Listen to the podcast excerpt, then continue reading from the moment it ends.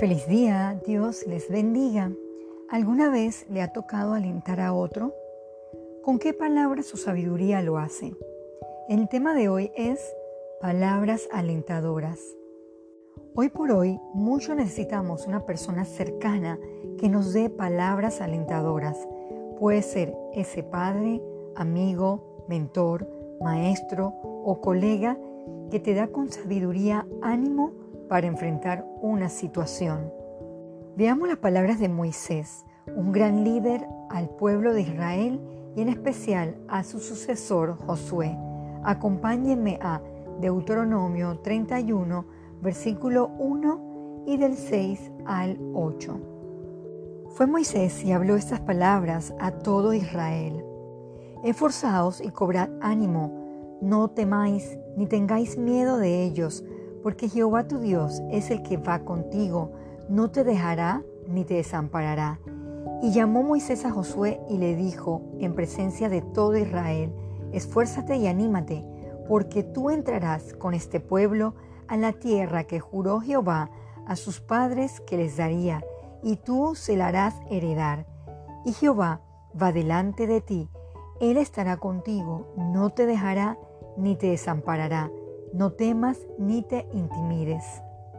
¿Son sus palabras para levantar a otros? La Biblia es un perfecto libro de ánimo y consuelo. Muchos de sus pasajes son alentadores, nos exhortan a ser valientes, esforzados y a no desanimarnos.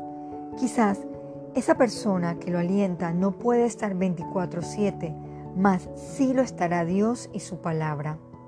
Leamos el Salmo 31, versículo 24. Esforzaos todos vosotros los que esperáis en Jehová, y tome aliento vuestro corazón. Refugiémonos en Dios. No hay palabras más alentadoras que la sabiduría divina de nuestro Padre Celestial ante cualquier situación. Busquemos también 2 Corintios 1 del 3 al 4. Bendito sea el Dios y Padre de nuestro Señor Jesucristo, Padre de misericordia y Dios de toda consolación el cual nos consuela en todas nuestras tribulaciones, para que podamos también nosotros consolar a los que estén en cualquier tribulación por medio de la consolación con lo que nosotros somos consolados por Dios. Recuerdo bien que antes de haber perdido un familiar cercano, asistir a los sepelios me era muy complicado. Nunca encontraba las palabras alentadoras para darle a la persona en medio de su dolor. Mas ahora no es así. Pasé por lo mismo, fui alentada por muchos versículos de la Biblia, experimenté el consuelo de Dios para así consolar a otros.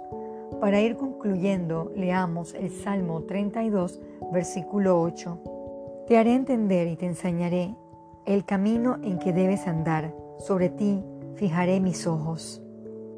Querido oyente, sin duda es una bendición contar con la dicha de rodearse de personas alentadoras, pero nunca olvide que el alentador por excelencia en nuestras vidas es Dios a través de su Espíritu Santo y palabra que nos guía y fortalece en todo tiempo.